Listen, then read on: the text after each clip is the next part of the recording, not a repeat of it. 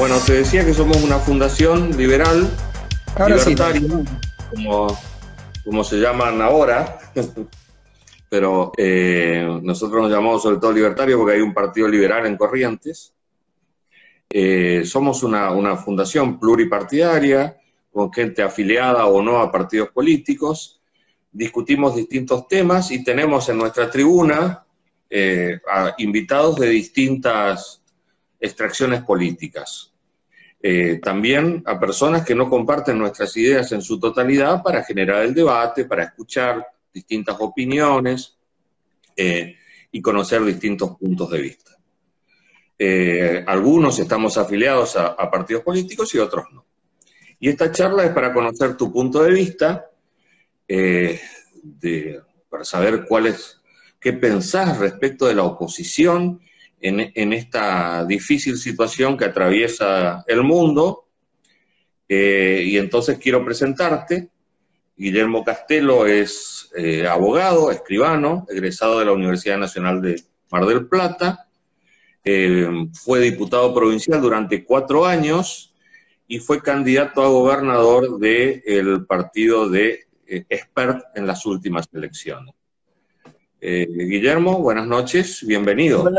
Gracias, Carlos, gracias a vos y, al Club de la Libertad por esta invitación y, poder llegar a tu gente. Me parece muy importante esto que acabas de decir de, empezar a hacer, mientras no, no tengamos, digamos, un año electoral, podemos hacer este trabajo, porque en el fondo eh, de lo que se trata es de hacer un cambio estructural, un cambio profundo en las mentes de los argentinos, ¿no? Si queremos que, la libertad triunfe nuevamente. No basta con, con, llegar a una elección y presentar una plataforma política y los mejores candidatos, sino que hay que hacer un trabajo constante durante toda la vida, ¿no? Para, para cambiar estructuralmente la, la cabeza de mucha gente que lamentablemente después de 70 años de, populismo eh, ha quedado muy confundida. Uno ve, digamos, el pensamiento medio de los argentinos y eh, está, está todavía muy lejos de las ideas que propugnamos nosotros de la libertad, de la república y demás. Así que hay que hacer un trabajo muy consistente, día a día. Vos que comenzaste joven la actividad política, ¿qué cambios te parece que tiene que tener eh, el, quehacer político en esta época de pandemia? Eso que te estaba diciendo un poco recién, Carlos, eh, hay que aprovechar esta época donde no se pueden hacer grandes reuniones, donde no podés juntarte con gente, y aprovechar a hacer lo que estamos haciendo. Primero, estudiar, me parece imprescindible estudiar, ¿no? Formarse, cada uno de nosotros, por lo menos de los, que están en los partidos políticos o en ONG, como la tuya, que, que digamos que tiene ideas eh, de la libertad, de la república, de los derechos individuales y demás, formarse mucho. Yo siempre se lo digo a los, a los dirigentes y a los militantes, ¿no? Hay que formarse porque hay que ganar la batalla de las ideas que hemos perdido en Argentina hace mucho tiempo y hay que recuperarla. Y para eso tenemos que estar formados, tenemos que leer mucho, tenemos que discutir. Estos foros me parece sumamente importante para eso. Después, eh, tratar de, mantener una, una, cierta, digamos, relación, como lo que estamos haciendo nosotros en este momento, con otros grupos afines y cuando se levante este suplicio de la cuarentena, empezar a juntarnos nuevamente y ver si tenemos, digamos, la affectio societatis y, y nos podemos poner de acuerdo en cuatro o cinco puntos para marchar juntos a las elecciones del año que viene, que me parece que son imprescindibles las, las elecciones de medio término. Hay un montón de partidos políticos que están más o menos orbitando en nuestras ideas, en las ideas de la libertad, y me parece que el trabajo que tenemos que hacer, Carlos, en lo que queda de este año y al principio del año que viene, es tratar de, juntarnos y de, ir a, la ciudadanía con una propuesta política, con una propuesta política. ¿no? no solamente es un derecho que tenemos me parece que es una obligación presentar a la ciudadanía una alternativa, por supuesto, al, populismo kirchnerista y, y, a lo que fue Cambiemos o Junto para el Cambio, que terminó lamentablemente en un fracaso económico, y me parece que nosotros tenemos que la obligación de presentar una nueva alternativa, es decir, a la gente, nosotros somos distintos, somos esto, esto y esto. Cuatro o cinco puntos, ponernos de acuerdo y marchar. Vos has sido eh, oficialista un tiempo. ¿Es más fácil ser oficialista que oposición? Depende para qué. Digamos, cuando uno es oficialista, y yo lo he sufrido, eso lo he vivido, eh, sobre todo cuando uno es legislador, ¿no? Eh, y, está dentro de una coalición oficialista, eh, hay que hacer algunas cosas o decir algunas cuestiones que por ahí no está uno del todo de acuerdo, ¿no? privilegia, digamos, la, como, decía Max Weber, ¿no? Entre la ética de la responsabilidad, ahí, digamos, prima muchas veces la, ética de la responsabilidad por sobre la ética de las convicciones, ¿no? De, cualquier forma, yo he tenido muchas diferencias, y grandes diferencias con, con, el resto de mi bloque en esos cuatro años que estuve ahí, sobre todo los tres primeros años, en cuestiones como, no sé si vos te acordás, la ley de los 30.000 desaparecidos, que yo voté digamos, eh, en contra de eso, o la ley de paridad de género, que fue la primera que se votó en el país, ley de paridad de género que después se replicó a nivel nacional y en otras provincias. También la voté en contra. Después presenté varios proyectos eh, para desregular ciertas cuestiones, eh, digamos, de, la actividad privada, como por ejemplo la posibilidad de regular las, plataformas electrónicas en la provincia de Buenos Aires, como Uber o como Cabify. Ahí tuve también grandes diferencias, ¿no? La baja de impuestos, presenté varios proyectos para para bajar impuestos en la provincia de Buenos Aires, otros proyectos para desregular la economía, para privatizar el astillero Río Santiago que nos cuesta cuatro mil y pico de millones de pesos por año a los bonaerenses y no produce nada. Y en esos momentos, eh, digamos, yo sufrí algunas, algunas diferencias, ¿no?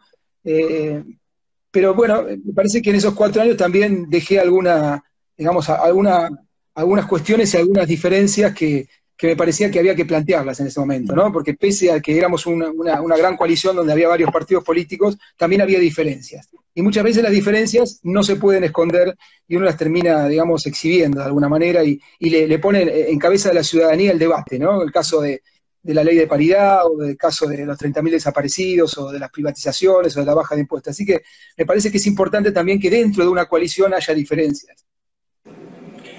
Decime, y ¿Cómo visualizás el rol de oposición en esta etapa?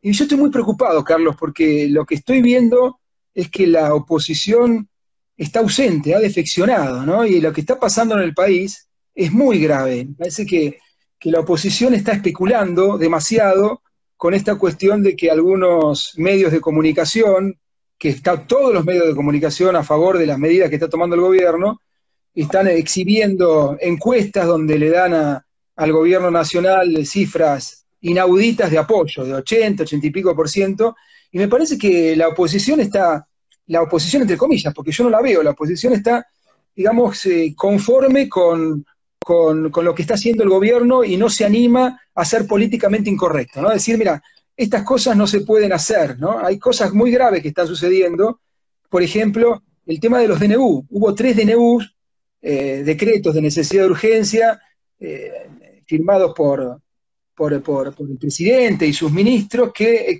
que ponen la, cuarentena. Después la, prorrogaron de nuevo y después la volvieron a prorrogar. Bueno, esos DNU necesitan, digamos, que, que, sea aprobado por el Parlamento o por la Comisión Bicameral del Parlamento.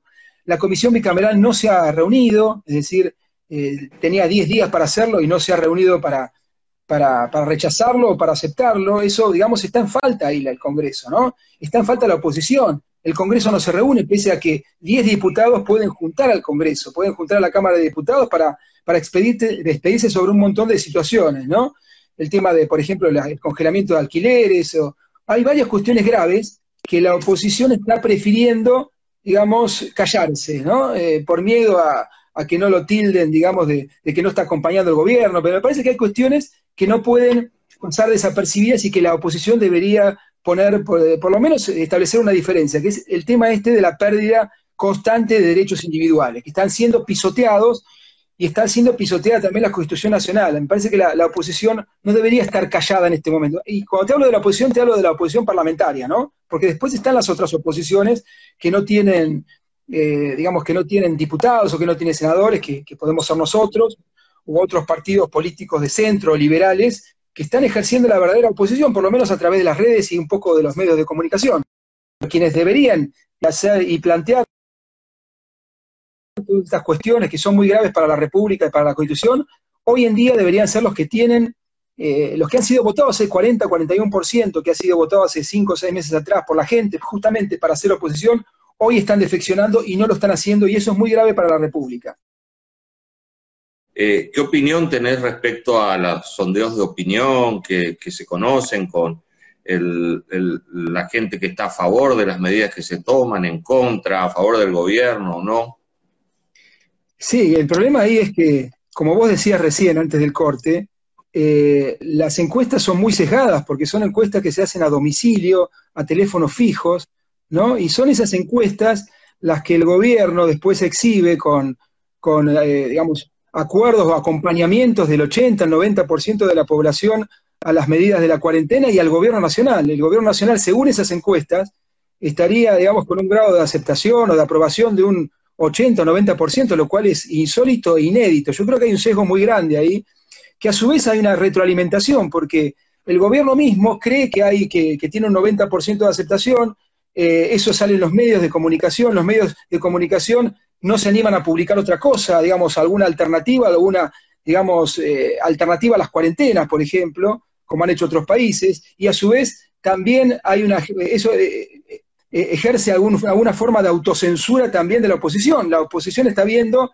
que según las encuestas, que son encuestas también, digamos, discutibles, el gobierno tendría un 80 o 90% de aceptación y las cuarentenas también, entonces el gobierno se inhibe, se autocensura y tampoco hace críticas, con lo cual todo termina siendo un pensamiento único muy peligroso para la libertad y para las garantías individuales, para, para la Constitución Nacional. Y lo que estamos viendo estos días es eso, un avasallamiento constante sobre los derechos individuales porque no hay oposición, porque la oposición se ha tragado, eh, digamos, consciente o inconscientemente, explícita o implícitamente, este asunto de que el gobierno tendría hoy un 90% de aprobación popular y no se anima, especulando, no se anima a hacer críticas, que hay que hacerlas, porque, vuelvo a repetir, la República está en peligro, la economía directamente eh, está colapsando y va a colapsar, están emitiendo dinero de un modo, digamos, muy peligroso, el 40% de la base monetaria se imprimió en dos o tres meses, es decir, lo que va a pasar en la economía hay que advertirlo. Eso lo está haciendo José Luis Espert muy bien, pero me parece que hay que avanzar y también advertir a la población de que se están perdiendo los derechos individuales, esos derechos y, garantías individuales que nos, ha costado tanto volver a ejercer. Eh, digamos, estamos viendo hoy en día que tenemos un presidente que, solamente gobierna con decretos de necesidad de urgencia, tenemos una justicia que está paralizada hace un mes y medio, ¿eh? tenemos un Congreso que no se reúne, y digamos, eso, eso, es muy, muy peligroso para, para, nuestras libertades y nuestros derechos. Así que eso hay que advertirlo y la oposición tiene que ponerse los pantalones largos, tiene que, pedir inmediatamente que se vuelva a reunir el Congreso y todos esos DNU, que son como treinta y pico que ha dictado Fernández en dos o tres meses, hay que revisarlos. Y son, digamos, los DNU, en definitiva, son los que tienen que aprobar o rechazar el mismo Congreso que hoy no se quiere juntar.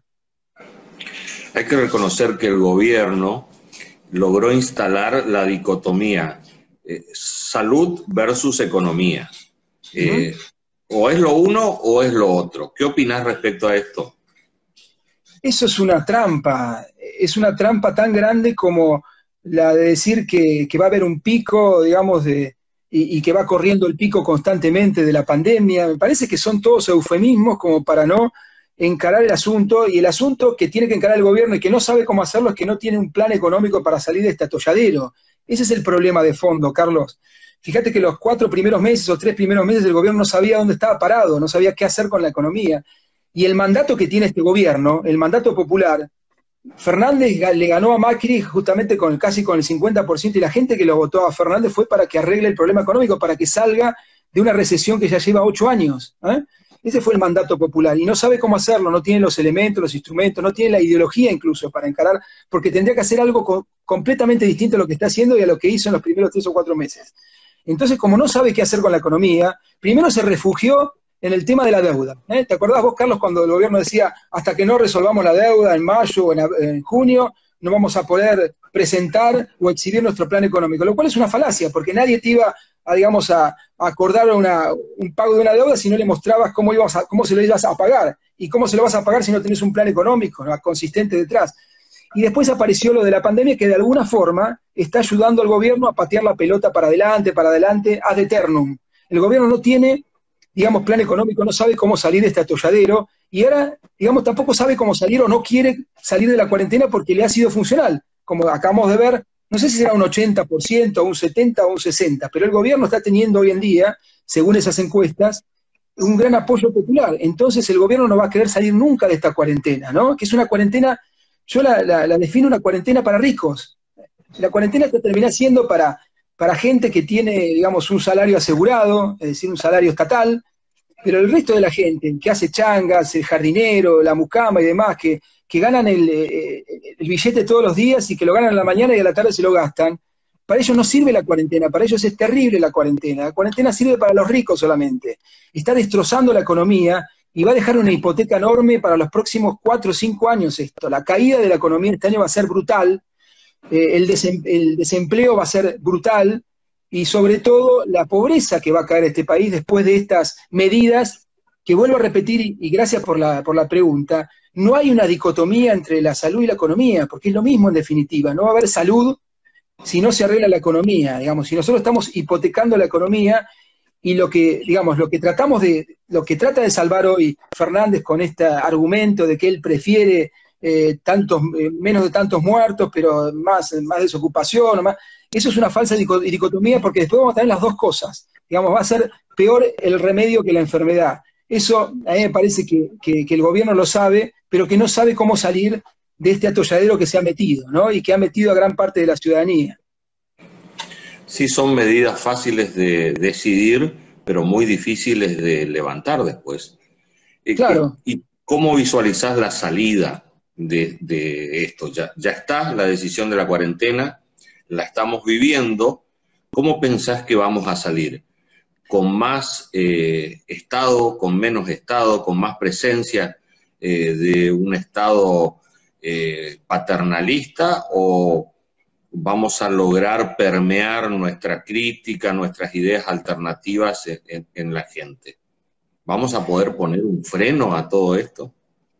Ahí yo visualizo dos futuribles, ¿no? que son los futuros posibles de, los próximos años de este gobierno.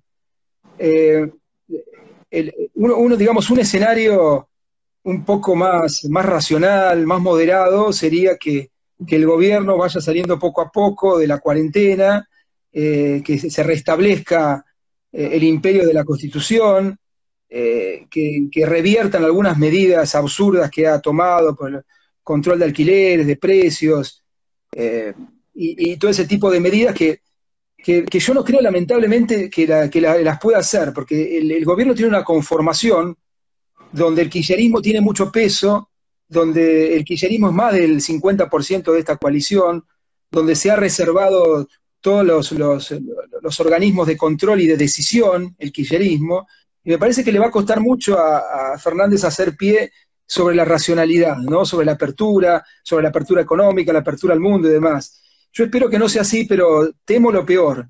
Y el peor escenario sería que el gobierno redoble la apuesta eh, siga apuntando a, reducir, digamos, los márgenes de libertad, a reducir los, márgenes, los márgenes de libertad económica, a estatizar mucho más la economía, a ponerle controles, a poner restricciones, ¿eh? como fue el kirchnerismo. El último kirchnerismo fue así, cuando se encontró. El primer kirchnerismo, si te acordás, Carlos, que fueron los primeros cuatro años de, de, Kirchner, cuando la economía más o menos estaba rebotando, el país crecía, eh, la, la desocupación bajaba, ¿eh? ¿te acordás vos? Los precios internacionales.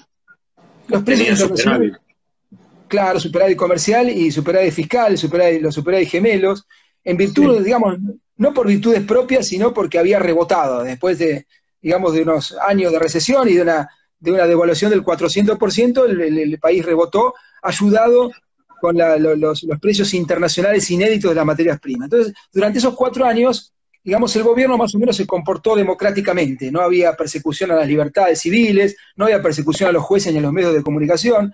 Ahora, cuando asumió Cristina, eh, la cosa empezó a, cambiar, ya los superávit no existieron más o estaban, digamos, perdiéndose, y tuvo que empezar a tomar medidas cada vez más autoritarias. Y terminamos el kirchnerismo el año 2014-2015 con un, digamos, eh, una chavización del, último gobierno de Kirchner, ¿no? Cuando no les daba los resultados económicos, empezó a apretar cada vez más a las libertades civiles y a poner restricciones de todo tipo, no solamente económicas, sino empezaba a, perseguir a, los jueces, digamos, fiscales, medios de comunicación. Y yo temo, digamos, que si los, los resultados económicos no aparecen, el gobierno tienda a hacerse cada vez más autoritario. Por eso es tan importante, Carlos, el rol de la oposición en estos años que vienen, en estos meses que vienen, y plantear eh, para, la, para el 2021 una oposición, digamos, de, de las nuestras, ¿no? de las que estamos hablando nosotros, una posición liberal, centrista, abierta al mundo, que cree en la libertad económica, que cree en la necesidad de poner restricciones y frenos al gobierno, me parece que tenemos que estar unidos ahí. Y tenemos una gran responsabilidad de no dejar que, el gobierno, que el kirchnerismo siga avanzando sobre las libertades individuales. ¿Crees en, la pelea o en, el intento de afirmarse de Alberto Fernández versus Cristina Fernández? Yo creo que es una... No se ve eso, digamos. Yo no sé, es una expresión de deseos de ciertos grupos que siguen que no votaron a Fernández, pero que lo están acompañando, ¿no? Entonces que tratan de ver, que son optimistas, ¿no? Eh, eh, ingenuos dirán algunos otros, ¿no? Pero que tratan de buscar la vuelta y encontrar la, forma de pensar que, que, Fernández va a ser un segundo Menem, ¿no? Que va a ser la gran Menem. Pero a diferencia de Menem, Fernández no tenía poder propio, no tiene poder propio, eh, Menem llegó al poder ganando una interna, que fue la última gran interna que hizo el peronismo, ¿no? que le ganó a Cafiero un año antes, y tenía una suma importante de, votos propios, por los cuales, digamos, tenía eh, encolumnado eh, gran parte de las provincias, el Congreso y demás, ¿no? Y después, y después además tenía la Corte Suprema. Tenía un poder propio Menem, cosa que no, tiene, que no tiene Fernández. Fernández es una persona, digamos, sin un voto propio, que fue elegido por, por, Cristina para ocupar ese lugar. Es una especie de burócrata de otra persona. Él tiene un poder delegado. Yo no creo que, tenga la posibilidad él, y no sé si quiere hacerlo también, porque tiene un aspecto más, de, más que de líder político, de un burócrata que está ejerciendo eventualmente el cargo de, de, presidente, digamos, porque lo puso otra persona ahí. Así que yo lo veo muy difícil eso. Lo veo muy difícil porque no, incluso cuando uno ve la coalición que está gobernando, eh, por ahí está el, peronismo de las provincias, está el quillerismo, está el masismo, si se quiere, ¿no? Pero no hay algo como el, albertismo ahí, ¿no? No tiene poder propio, no tiene un solo concejal. O sea que yo lo veo muy difícil eso, lo veo que es más una expresión de deseo de ciertos sectores, pero no, no, no lo veo con anclaje real, ¿no? Por lo cual, me parece que la oposición va a tener que, que ponerse los pantalones, ¿no? Y no esperar eh, cuestiones que no, que no, digamos que no tienen anclaje en definitiva y que no van a pasar. Bueno, la noticia de la tarde fue el rechazo de la Corte Suprema a la declaración de certeza que había solicitado Cristina Kirchner respecto de las sesiones no presenciales y por sistema de Zoom o de algún otro aplicativo similar. Eh, ¿Qué opinas de esto? Y mira, eh, ¿qué repercusiones va a tener esto? Mira, Carlos, yo no veo por qué, no, realmente no veo, me, parece que es una, una, una, argucia de Cristina como para, para patear eh, la, pelota para otro lado, eh, echarle la culpa a la Corte o a la justicia, porque no se está reuniendo, ¿no? Y, yo creo que el Congreso debería reunirse y tiene ámbitos para reunirse, pero fíjate vos que los médicos están, están peleando en los hospitales, en las clínicas, eh, vas a, a, un supermercado y las chicas están atendiendo el supermercado. Hay un montón de, situaciones mucho más peligrosas de contagio que lo que puede ser el Congreso. Fíjate vos, eh, Carlos, lo que estamos hablando. Tenemos lugares amplios, por ejemplo, el CFK o el Luna Park, donde pueden, o, la Cámara de Diputados, se puede juntar el, Senado en la Cámara de Diputados, que es mucho más amplio. Hay lugares enormes donde no me pueden venir a decir a mí ni a, a todos nosotros, porque nos están tomando de estúpido, de que no se pueden reunir, que lo tienen que hacer vía Skype porque no hay lugares donde se pueda reunir el Congreso, eso me parece absurdo. Me parece que Cristina no se quiere reunir, no quiere reunir al Congreso, porque está mucho más cómoda así. Está cómoda y todo el kirchnerismo está cómodo gobernando por decreto, en definitiva, que es lo que están haciendo. Y lo van a seguir haciendo hasta que la ciudadanía se lo permita. El Congreso o la oposición en el Congreso ya se lo permitió. Lamentablemente ya le permitió que esto avance. Yo te decía hace un rato que la, Cámara de Diputados de la, de la Nación digamos, juntándose 10 diputados, con la firma de 10 diputados, puede pedir una sesión y no lo están haciendo en definitiva. ¿Y por qué no lo hacen? No sé si hay complicidad, hay defección o qué está pasando ahí, pero son representantes nuestros, son los representantes del pueblo. Y tienen que reunirse y tienen que ponerle coto y tienen que controlar los DNU, porque en definitiva, si no, esto se va a convertir en una monarquía autocrática. Porque, vuelvo a repetir con la pregunta anterior, ¿cuándo va a terminar esto? Digamos, el gobierno no ha planteado el término de la cuarentena. O sea, si es por el gobierno, esto va a seguir hasta cuándo? ¿Hasta septiembre, octubre? ¿No vamos a recuperar la República hasta septiembre, octubre? ¿Mm? Me parece que eso lo tendría que eh, decidir el, Congreso, para eso está el Congreso. Y el Congreso debería reunirse, ponerle límites y decir, mira, la cuarentena terminó.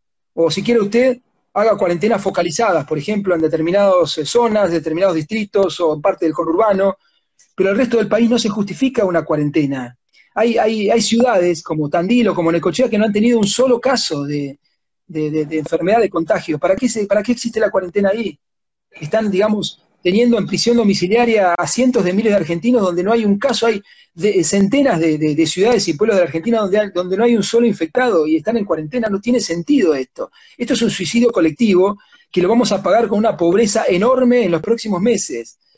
Y entonces me parece que el Congreso debería tomar cartas en el asunto, ¿no? Eh, hoy la escuché a la senadora Anabel Fernández Agasti de Mendoza eh, decir que las razones por las que no podían sesionar es porque los, eh, el 60% de los senadores están en una edad de riesgo sanitario y que, por ejemplo, los senadores por Tierra del Fuego tendrían que ir por tierra para poder sesionar porque no hay excepciones a los vuelos a menos que estos sean sanitarios.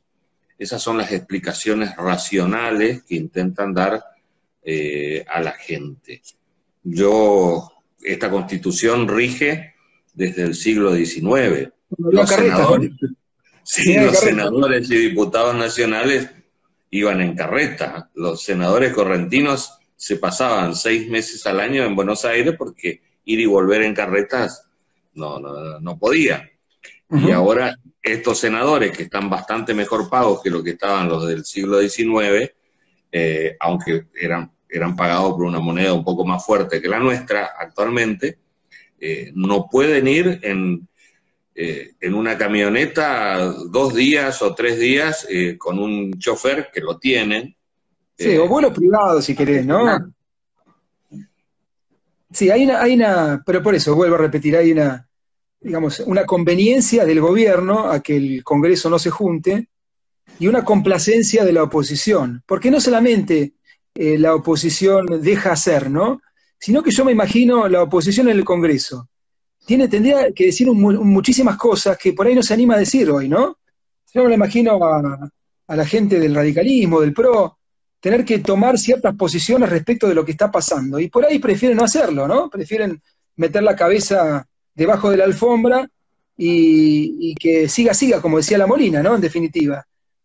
Pero, pero me parece que la, ciudadanía se lo va a facturar esto, porque la ciudadanía votó, hay un 41% de votos que, sacó la oposición, la oposición que está en el Congreso, el resto de la oposición sacó más votos, pero la oposición que tiene, que tiene digamos, eh, lugares en el Parlamento Nacional y provinciales y locales, eh, recibió una cierta cantidad de votos y, esos representados a mí me parece que, que, están exigiendo y que van a exigir cada vez más que alguien que los represente. Hoy, hoy está la, la oposición está, está escondida, ¿no?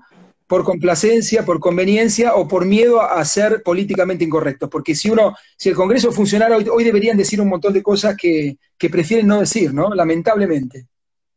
Es una enfermedad eso, Carlos. Eso es una enfermedad.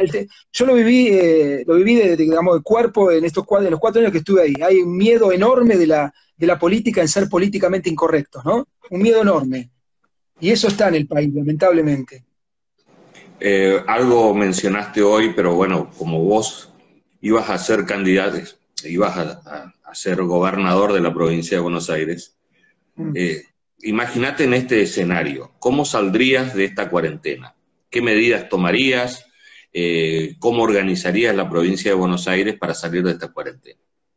Mira, yo lo vengo planteando en mis, lo vengo planteando en, los tweets, lo vengo planteando en Facebook hace como un mes ya, ¿viste? Y al principio lo que yo veía es que mucha gente se enojaba, ¿no? Eh, después, de a poco, la gente empezó a ver que, hay otros modelos, ¿eh? porque el, modelo de cuarentena de, Alberto, que le sirve, que le sirve para mantener todo congelado, para no tener que, que expedirse sobre la economía y demás, es un modelo, pero después, digamos, Chile está haciendo otra cosa, Uruguay está haciendo otra cosa, eh, por supuesto Brasil y Estados Unidos están haciendo otra cosa distinta, Suecia tiene un modelo diferente al resto de, Italia o de España, ¿no? Y acá lo que ha hecho el kirchnerismo es comparar nuestra situación con España y con Italia, constantemente, y los medios de comunicación han sido cómplices también. No porque en Italia, en España hubo tantos muertos, pero Argentina no tiene nada que ver con Italia y con España. Yo lo dije hasta el cansancio eso. Italia y España reciben todos los años 80, 90 millones de turistas. Nosotros recibimos 5 millones de turistas, que la mayoría son de los países vecinos. Italia y España han recibido millones de turistas todos los años, muchos de los cuales vienen de Japón, de China, de Corea, etcétera, o de, Taiwán, ¿no? O sea que, digamos, es incomparable una situación con la otra. Y yo lo que vengo planteando desde el principio, ya desde el principio yo me puse, digamos, eh, exhibí mis diferencias con la cuarentena, porque no hace falta que sea total la cuarentena. Si vos tenés, tenés que hacer test, cosa que el gobierno no hizo, tenía que haber hecho test desde el principio, test masivos, pero para hacer test masivos o pruebas masivas necesitaba tener una cierta infraestructura que no la tenía, y sobre todo en la provincia de Buenos Aires. Y esto desnuda, digamos, la carencia de un sistema sanitario en la provincia de Buenos Aires, que no es achacable la culpa al último gobierno, sino a los treinta y pico años que estuvo el, el, peronismo, en definitiva. Entonces, ¿qué es lo que no quiere hacer el peronismo o el kirchnerismo? Es decir, asumir su propio fracaso, es decir, la provincia de Buenos Aires no tiene los medios, no tiene los médicos, no tiene la infraestructura, no tiene las pruebas, no tiene los test, no tiene los respiradores, no tiene nada en definitiva porque se lo comieron, se lo robaron en, hacer otras cosas, o se lo robaron con coimas, o se lo robaron en hacer puentes que no están, o en rutas que no terminan, ¿no? Eh, o sea, ahí tendría que haber hecho el gobierno de, la provincia de Buenos Aires un mea culpa de los 30 años que estuvieron en la provincia y que hicieron un desastre, que dejaron el sistema sanitario sin hospitales, sin médicos, ¿no?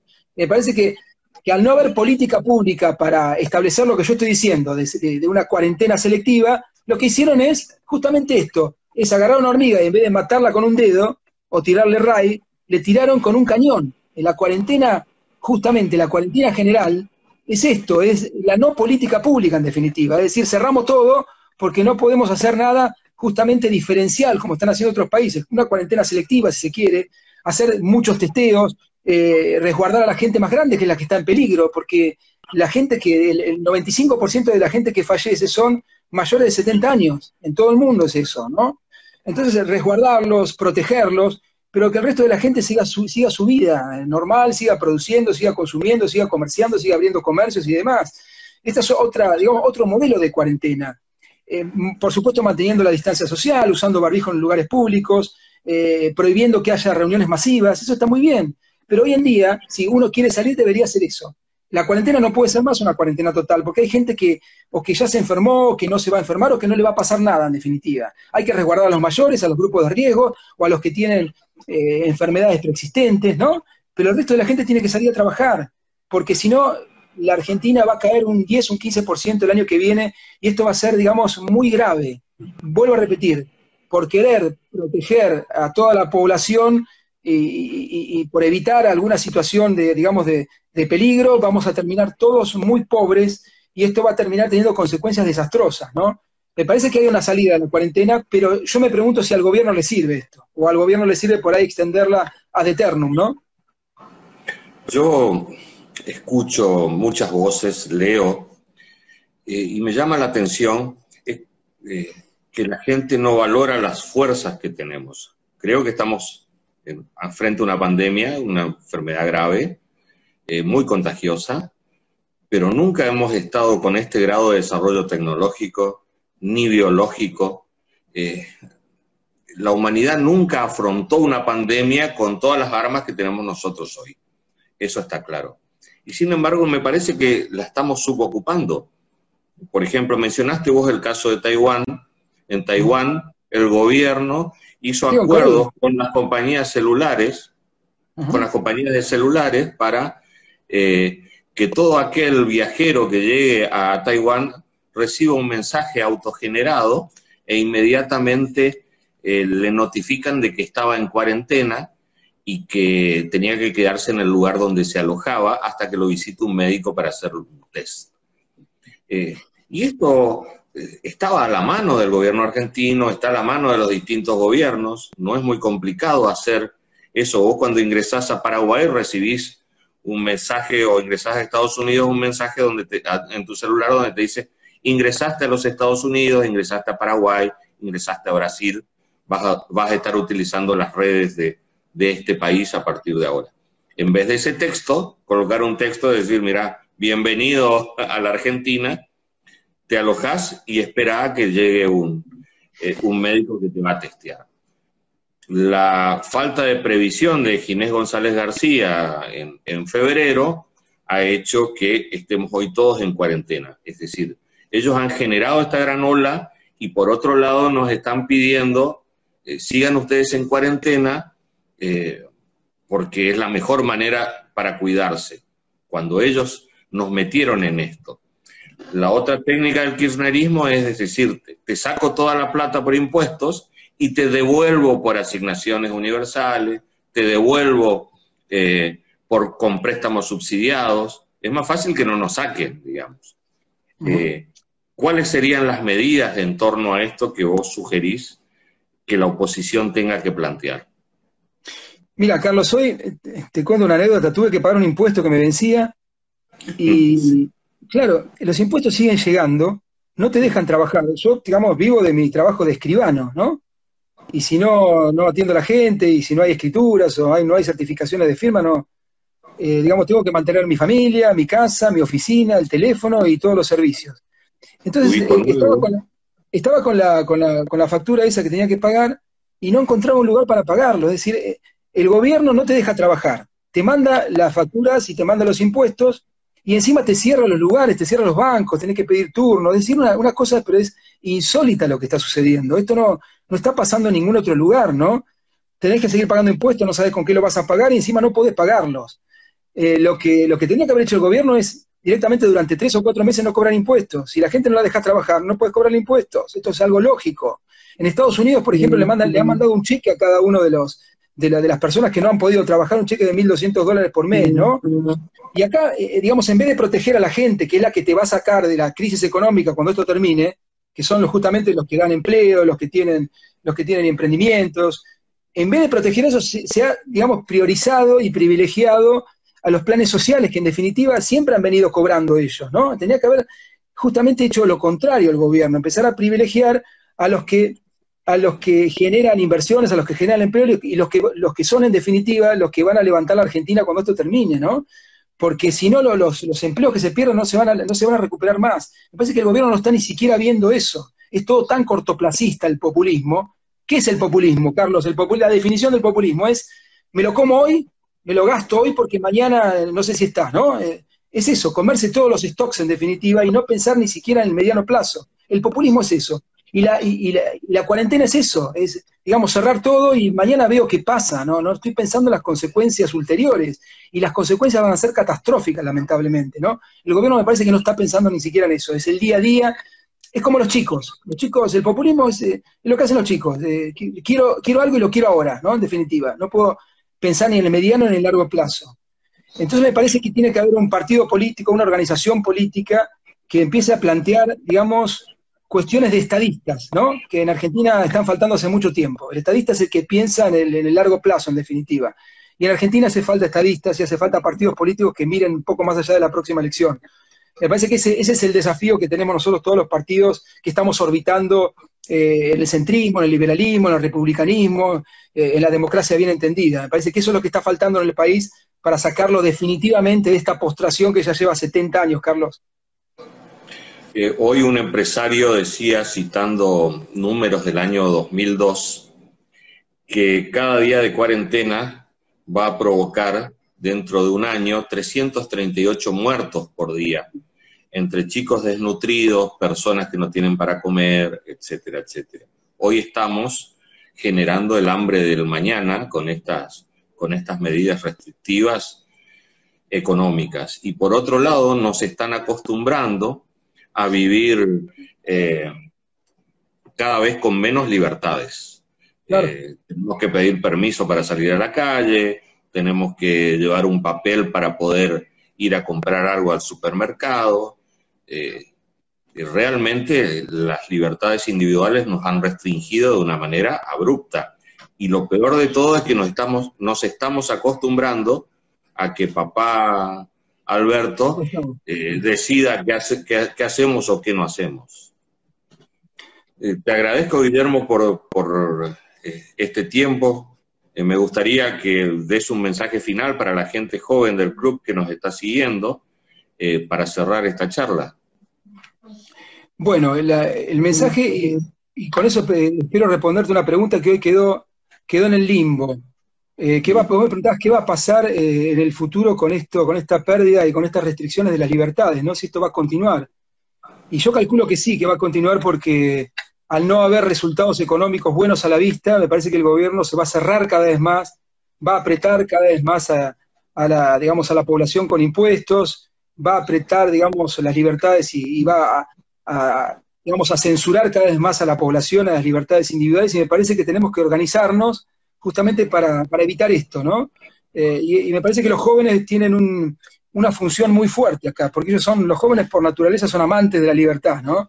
Son mucho más disruptivos, más abiertos que los grandes, que por ahí la gente más grande tiene, tiene algunos resquemores o, tiene mucha historia encima, ¿no? Pero me parece que la, fuerza del cambio y la fuerza revolucionaria, si se quiere, está en, los jóvenes y ellos son los que, los que van a tener que tomar la posta, en definitiva, de, digamos, de, no permitir que el gobierno avance como ha avanzado en los últimos meses, ¿no? Sobre las libertades civiles, individuales y demás. Me parece que, lo que se viene no, no, va a ser fácil y me parece que tenemos que juntarnos y, darle batalla, ¿no? Y, con la Constitución en la mano, no podemos dar un paso atrás, Carlos.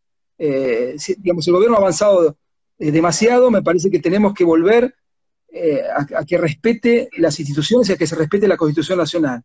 No más decretos de necesidad de urgencia, no más restricciones. Y, para eso tenemos que tener una fuerza política que le ponga límites a este gobierno. Y yo creo que el 21 es un momento donde, donde podemos hacernos escuchar, ¿no? Las elecciones del 21, llegar todos juntos para ponerle un límite al gobierno y a estos deseos chavistas que tiene muchas veces el kirchnerismo. Te agradezco mucho, Guillermo. Te mando un gran abrazo. Gracias por tu participación en nuestro ciclo.